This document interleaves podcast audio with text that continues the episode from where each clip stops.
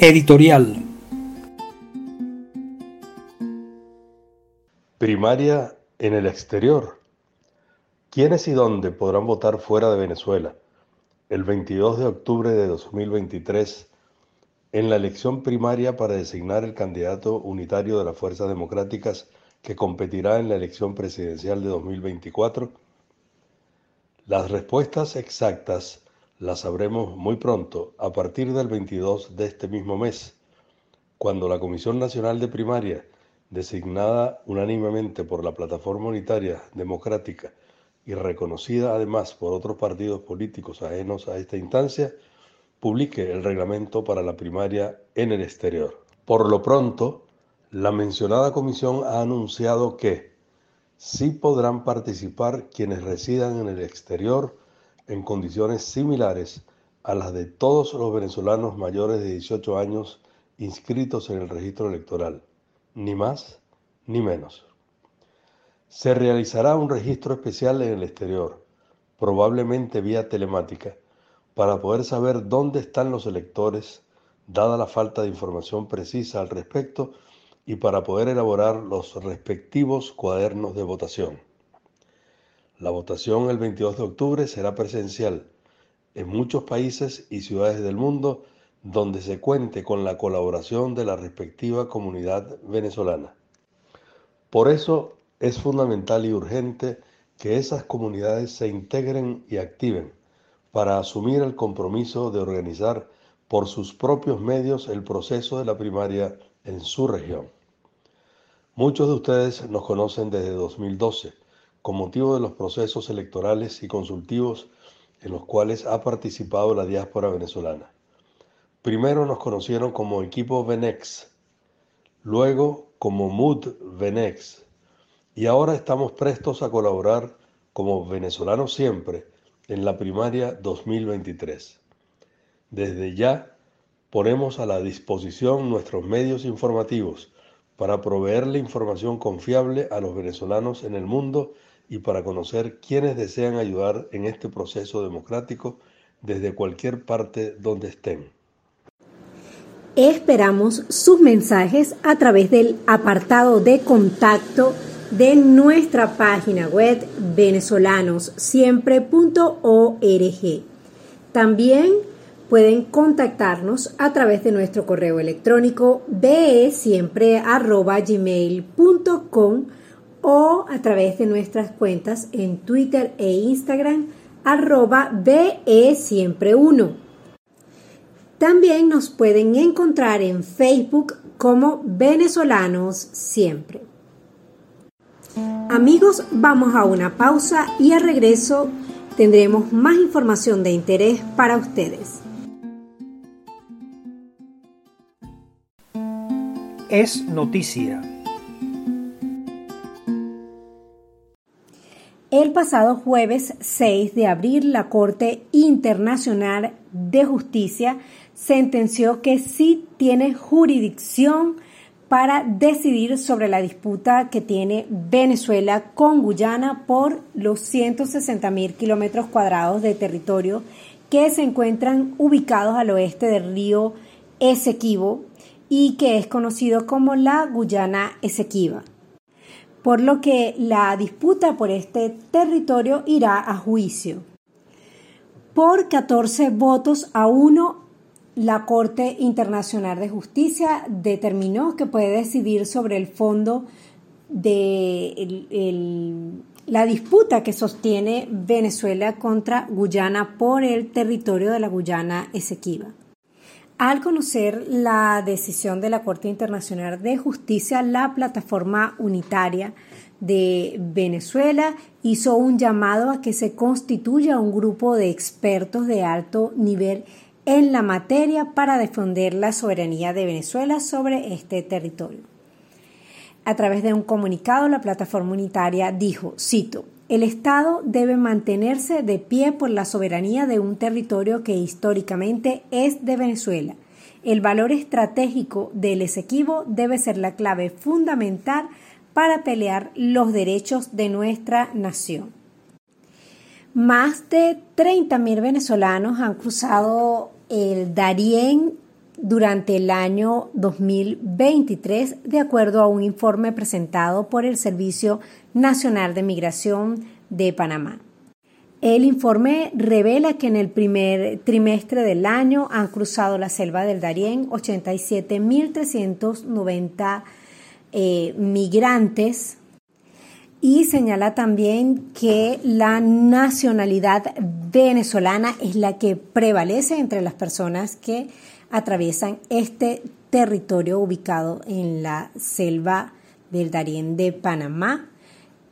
De acuerdo al informe, serían hasta el 31 de marzo de 2023 30.250 ciudadanos venezolanos los que han cruzado este territorio intentando llegar hacia Norteamérica.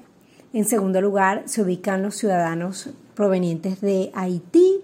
En tercer lugar, ciudadanos ecuatorianos, seguidos por ciudadanos de China, India, Chile, Colombia, Brasil, Afganistán, Camerún, Somalia y Perú. Fiscales de la región metropolitana de Santiago de Chile en Chile anunciaron que pedirán prisión preventiva para todos los ciudadanos extranjeros que sean detenidos en ese país y que no cuenten con documentos de identidad. El anuncio fue realizado por el fiscal nacional Ángel Valencia luego de que se registrara la muerte de un policía en servicio en menos de un mes en las adyacencias de Santiago de Chile.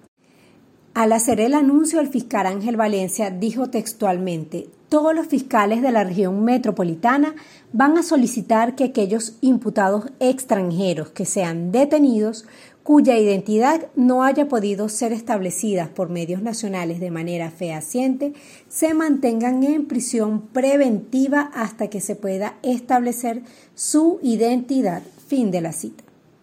El fiscal Valencia también señaló que las acciones que se están tomando están enfocadas a identificar a los ciudadanos extranjeros identificados o responsabilizados de la presunta comisión de delitos. Dijo que pedirán al gobierno de ese país que avancen reglas más claras y precisas para hacer la identificación de los ciudadanos eh, extranjeros que sean señalados de la presunta comisión de un delito y dijo textualmente, tenemos un problema grave con extranjeros indocumentados que no cuenten con cédula nacional de identidad o con una cédula para extranjeros. Recordemos que el pasado mes de marzo el presidente de Chile, Gabriel Boric, había anunciado medidas para proteger la frontera y asegurar una migración, cito, regular, segura y ordenada. Eh, fin de la cita, como una prioridad para el gobierno de ese país, eh, medida que ha sido calificada como una acción de rechazo hacia los migrantes que llegan a ese país entre los cuales hay un importante porcentaje de ciudadanos venezolanos. Un informe de la Organización Internacional para las Migraciones que se dio a conocer este 9 de abril señaló que los venezolanos siguen encabezando las grandes migraciones de las Américas. El informe señala que, cito, los venezolanos son quienes tienen un papel protagónico en los grandes movimientos de las Américas impulsados por la compleja situación de su país de origen y en los países de tránsito. El informe titulado Tendencias migratorias de las Américas señala textualmente, cito, durante el 2022 tanto Panamá como Honduras contabilizaron números récord de migrantes en sus puntos fronterizos. En este 2023 las autoridades panameñas anunciaron que entre enero y el 26 de marzo han transitado de manera irregular por Panamá desde Colombia 78.585 migrantes, de estos 25.666 son venezolanos, 21.804 haitianos y 13.842 ecuatorianos. El total de encuentros en la frontera suroeste de los Estados Unidos aumentó un 27% en comparación con el 2021, con una recomposición de las nacionalidades principales, habiendo como novedad significativa participación de nacionalidades suramericanas, señala el informe que también resalta que el programa de regularización humanitaria de los Estados Unidos,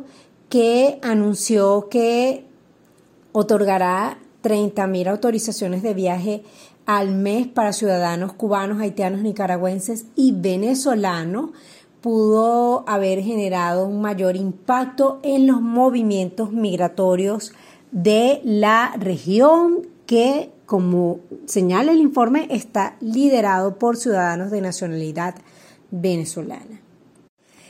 Y siguen saliendo a la luz pública situaciones de corrupción registradas tanto en Venezuela como fuera del país y liderados por personas que han estado vinculados a la gestión gubernamental de Nicolás Maduro o del fallecido presidente Hugo Chávez.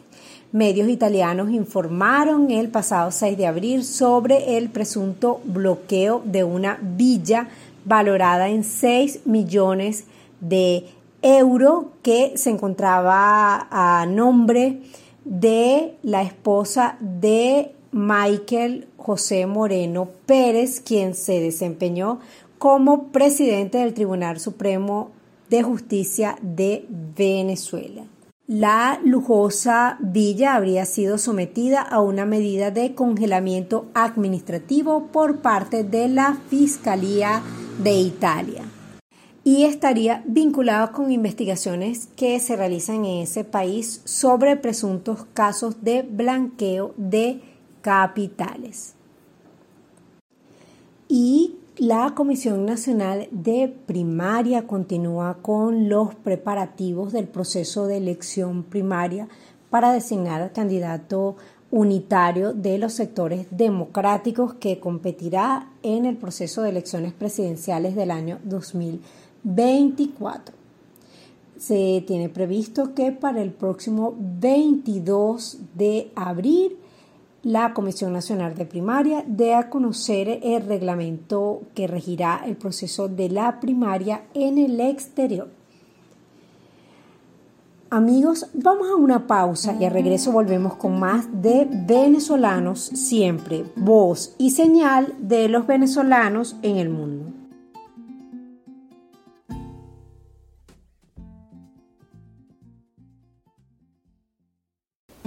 Voces de Venezuela. Hoy en Voces de Venezuela tenemos como invitada a Rosa Rodríguez de Souto. Ella es ingeniero químico, consultora empresarial y es una venezolana, una esposa, una madre que vive en Caiscais y hoy va a compartir con nosotros cómo fue la historia de su migración y cómo se ha reinventado en la nueva vida que ha tenido en los últimos años viviendo como migrante en Lisboa. Bienvenida Rosa a Venezolanos siempre. Es un gusto tenerte con nosotros. Para empezar esta conversación queremos que tú misma nos cuentes quién es Rosa Rodríguez de Souto, dónde naciste, Cuéntanos de tu infancia, de tu juventud y de tus recuerdos más importantes, tus estudios acá en Venezuela. Mi nombre es Rosa Rodríguez. Nací en Caracas, Venezuela, en la parroquia San Juan. Eh, bueno, en, mi infancia tuve una infancia realmente muy feliz con mis hermanas y mi mamá. Nuestra, nuestra vida cuando yo era niña era de una, éramos una familia humilde. Mi mamá trabajaba y nos levantó a todos y todos este, con la, idea de, estudiar siempre. Mi mamá nos, nos mm, inculcó que era importante formarse en la vida para poder, para no depender de nadie y no aceptar todo lo que nos dijeran. Y bueno, y así hicimos, nos graduamos, estudiamos, nos graduamos. En mi juventud fui así muy también, muy segura de mí misma siempre. Eh, estudié en la Universidad Central, estudié ingeniería química, disfruté mi carrera, participé en algunas cosas en la universidad y, y, bueno, no fui así una excelente estudiante, pero sí fue fui medianamente buena. Y bueno, este, en la universidad conocí a mi esposo, eh, fuimos novios en la universidad y nos casamos después. Rosa, ¿cómo fue tu actividad profesional? ¿Cómo fueron tus experiencias, tus inquietudes en ese ámbito laboral? Y también quisiéramos que nos dibujes cómo fue la familia que formaste acá en Venezuela. Como profesional, eh, bueno, comencé trabajando con, un grupo de personas eh, de las cuales aprendí mucho, el profesor, el profesor Joaquín Undurraga, que era ingeniero, economista, y que de, él recibí este, los, conocimientos básicos de economía que, que, después, que después adopté eh, y que marcaron pues mi, mi carrera profesional. Eh, yo soy ingeniera química, pero la verdad es que nunca trabajé como ingeniera química, siempre trabajé como, como consultora de proyectos, hacía análisis económico, análisis financiero, estudios de mercado y por ahí me fui. Eh, después trabajé en una institución financiera del Estado, eh, también analizando créditos y así seguí. Después estudié en Alemania, que mi esposo fue enviado para allá a trabajar por la industria petrolera, y allá estudié una especialización en, ingeniería económica, profundizando siempre en la materia. Eh, bueno, y seguí trabajando en eso, después entré en, en temas de consultoría y siempre en consultoría empresarial y bueno, eso es mi, mi, profesión, mi carrera profesional fundamentalmente. Alfredo y yo nos casamos, eh, tuvimos tres hijas, las tres son ya grandes, son personas ya que están, ejercen su, su profesión. Mis hijas viven fuera de Venezuela también, eh, una vive en Madrid, la otra por los momentos está aquí conmigo en Portugal y eh, la otra está en California. Eh, tengo un nieto, que es el único, que mi nieto querido, Gael, que quiero muchísimo. Y bueno, tenemos una familia muy unida. Lamentablemente mi esposo falleció hace un año y medio una enfermedad muy fuerte. Y bueno, ahora pues la, unidad familiar se concentra en las tres mujeres y el nieto, así que este, siempre nos mantenemos muy unidas. Nos dejó él ese vacío, pero la verdad es que lo hemos ido eh, mm, mm, llenando con, con, su recuerdo, con su con la persona maravillosa que era, porque fue un buen padre, un buen esposo, un buen amigo, un buen profesional, o sea que mm, no tenemos nada de qué mm, como quejarnos de él. Fue un hombre maravilloso. Lamentablemente no está con nosotros, pero su recuerdo persiste y, fuerte. Eh, bueno, después eh, ya, ahora estoy retirada, ya no trabajo, eh, no trabajo en temas mm, profesionales, pero dedico una parte de mi tiempo a hacer trabajo eh, voluntario. Entonces trabajo en, estoy, doy clases, por ejemplo, doy clases de baile, pero no para aprender a bailar.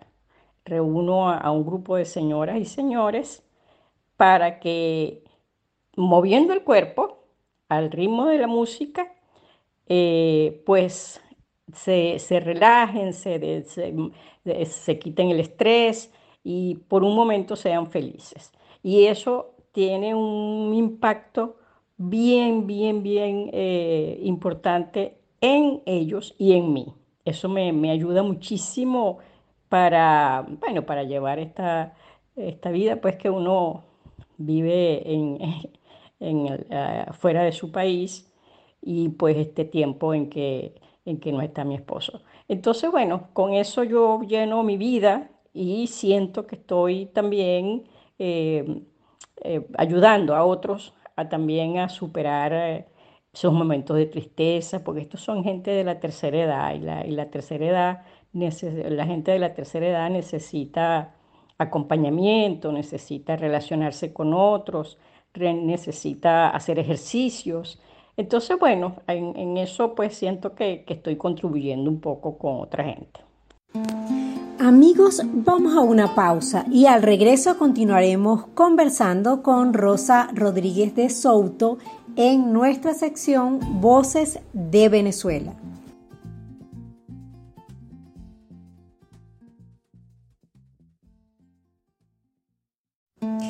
Amigas y amigos de venezolanos, siempre estamos de regreso en nuestra sección Voces de Venezuela y continuamos conversando con Rosa Rodríguez de Souto, venezolana que reside actualmente en Cascais, en la periferia de Lisboa, en Portugal. Rosa, queremos que nos hagas un recorrido detallado sobre tu decisión de migrar. ¿Cuáles fueron los motivos que te llevaron a migrar? ¿Cómo ha sido la o cómo fue la experiencia? ¿Y cuáles sientes que han sido los mayores retos, fracasos o éxitos que has tenido que afrontar en este proceso de migrar? La migración a nosotros nos sorprendió estando ya en Portugal. Nosotros vinimos nosotros veníamos siempre con frecuencia porque Alfredo nació en Portugal y su familia es de Portugal, este, aunque están en Venezuela. Y siempre veníamos porque, bueno, la tierra llama y a él también lo llamaba de vez en cuando a pasear, ¿no? Y, que, para conocer, porque además Portugal es muy bonito y tiene cosas extraordinarias, tanto, tanto territoriales como, como culturales. Entonces siempre veníamos por allí y este, decidimos un año venir un poco, un poco de, un tiempo más largo para que nuestras dos hijas que podían venir a acompañarnos eh, conocieran la isla de Madeira, que fue donde nació mi esposo. Bueno, y en ese paseo descubrimos que mi esposo se sentía mal.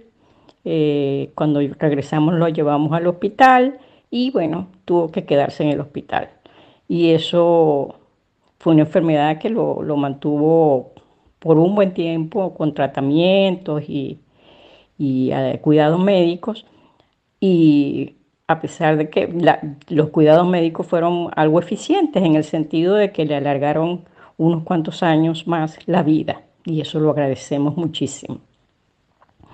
Eh, o sea que la migración no vino porque nosotros nos vinimos a quedar, nosotros vinimos a pasear, pero nos tuvimos que quedar. Este, y ya tengo aquí casi eh, ocho años. Y, mm, y, me siento bien porque eh, la verdad es que Portugal es, mm, me recibió, nos recibió muy bien. Pues. A mi esposo le ayudaron muchísimo en el hospital, los médicos el sistema de salud y eso es algo que no, que eso se agradece. Este, y, mm, y, después aquí hay alguna familia que vivía ya aquí, familia de mi, de mi esposo, que son realmente unos ángeles y un gran apoyo para nosotros y para mí ahora en este momento. Así que no, yo, yo me considero afortunada porque yo no, no he tenido problemas nosotros vivimos aquí tranquilos, yo estoy muy contenta aquí en Portugal porque mm, estoy tranquila. Y mi esposo, que era un hombre de mucha visión, nosotros durante, mientras trabajábamos, nosotros ahorrábamos para la vejez. Y bueno, ahorita pues, este, felizmente, tengo como para vivir. Entonces, bueno, estoy bien en ese sentido. No tengo, no tengo ningún pesar este, así que yo tenga que quejarme porque estoy viviendo aquí mal, no. Y eso considero que es, una, es, una, es un regalo, entonces un regalo de la vida, pues. Entonces, bueno. Rosa, ¿cómo ha sido tu vida en Lisboa? ¿Qué haces actualmente? ¿Cuáles son tus principales vivencias y tus expectativas?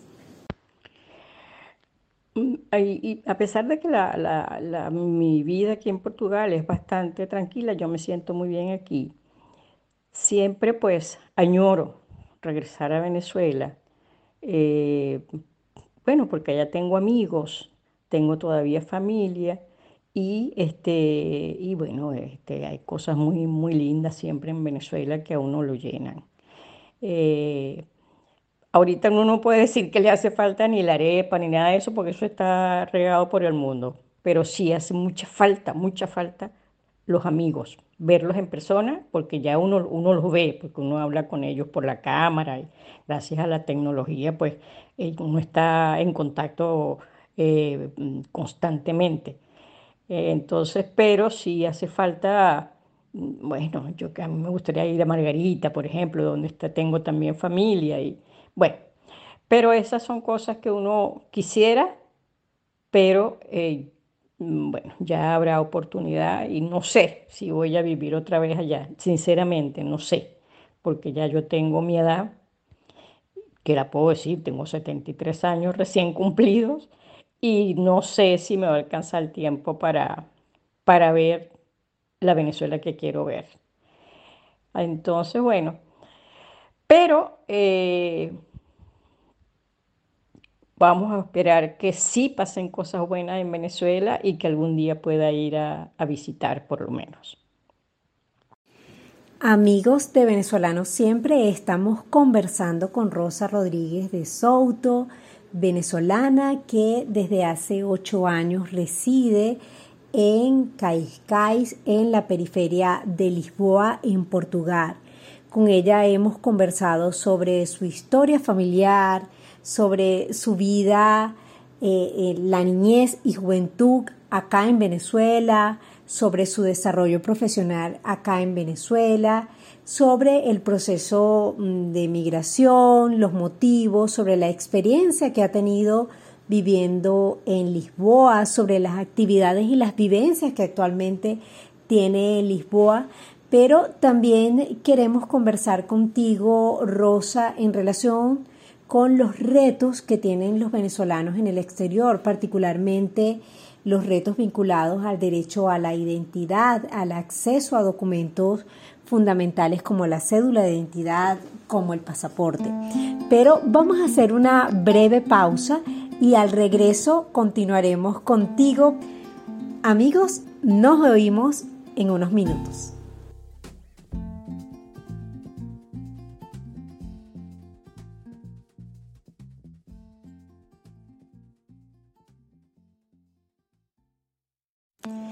Estamos de regreso en Venezolanos Siempre, voz y señal de los venezolanos en el mundo. Y hoy en nuestra sección Voces de Venezuela continuamos conversando con Rosa Rodríguez de Souto, venezolana, ingeniero químico egresada de la Universidad Central de Venezuela, consultora empresarial y quien Reside desde hace ocho años en Caiscais, en la periferia de Lisboa, en Portugal. Rosa, nos has contado sobre tu historia de vida, sobre tu historia profesional, sobre los motivos que te llevaron a migrar a ti, a tu grupo familiar. Nos has contado sobre cómo ha sido tu experiencia de vida en Lisboa y quedó pendiente una pregunta del segmento anterior vinculada con la situación del derecho a la identidad. Una gran parte de los venezolanos que residen en el exterior confrontan actualmente algún tipo de problema con su derecho a la identidad. Tú o alguno de los tuyos forman parte de esos millones de seres humanos que tienen dificultad con su cédula, con su pasaporte, con sus documentos. Si es así, ¿qué estás haciendo o qué necesitas hacer para resolverlo? Y también quisiéramos preguntarte si sabes de otros casos de otros venezolanos en el exterior, en Portugal, que estén afrontando problemas vinculados con su derecho a la identidad. En cuanto a los problemas de identidad, bueno, yo tengo, que decir que yo pasé eh, casi tres años para sacar un pasaporte. Eh, mis pasaportes se venció en 2020 y yo primero empecé queriendo hacer una prórroga y bueno, y nunca pude acertar eh, en, el trámite porque la, la página web era una tragedia realmente. Y bueno, y ahí fui, cada vez que tenía algún tiempito me metía y no lograba, no conseguía. Después conseguí entrar y ya casi que hacía el proceso completo, pero a la hora de pagar no, no podía pagar.